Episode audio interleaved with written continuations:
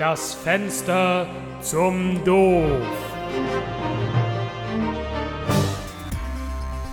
Willkommen bei Die Reportage. Missverstanden, unterdrückt, ignoriert. Mitten in Deutschland existiert sie, eine verfolgte Minderheit, unbemerkt. Sie leben im Schatten der Gesellschaft, werden wegen ihres Glaubens verfolgt und im Alltag diskriminiert.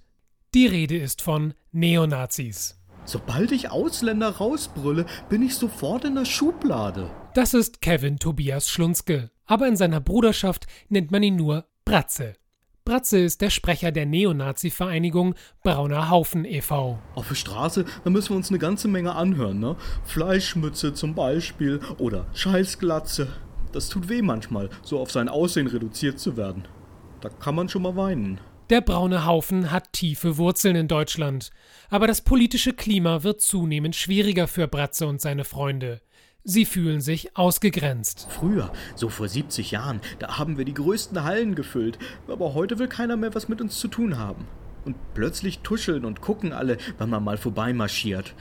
Dieser plötzliche Umschwung macht uns total zu schaffen. Mit ihrem Schwerpunkt auf Traditionen und einem manchmal altmodisch anmutenden Wertesystem haben die Neonazis Schwierigkeiten, sich in der modernen Welt zurechtzufinden.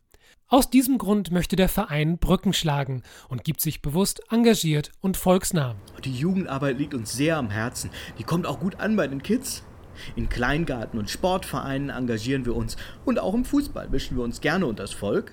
Doch in letzter Zeit fühlen sich die Neofaschisten in ihrem Lieblingssport zunehmend unwillkommen.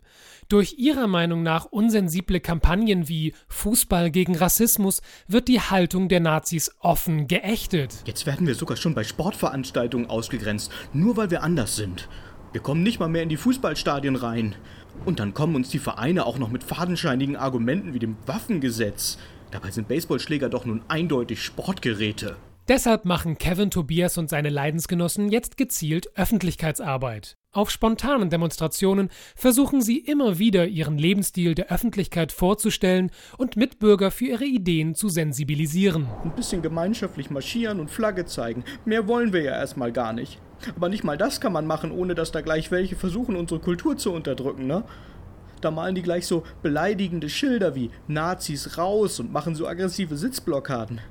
Ein paar von unseren sensibleren Jungs schüchtert das echt ein. Bratze und sein brauner Haufen wünschen sich, was viele Bürger wollen. Dazugehören zu einem aufgeklärten Deutschland mit mehr Respekt gegenüber Andersdenkenden. Dahingehend fühlen sie sich missverstanden. Aber glücklicherweise trägt unser Engagement ja schon erste Blüten.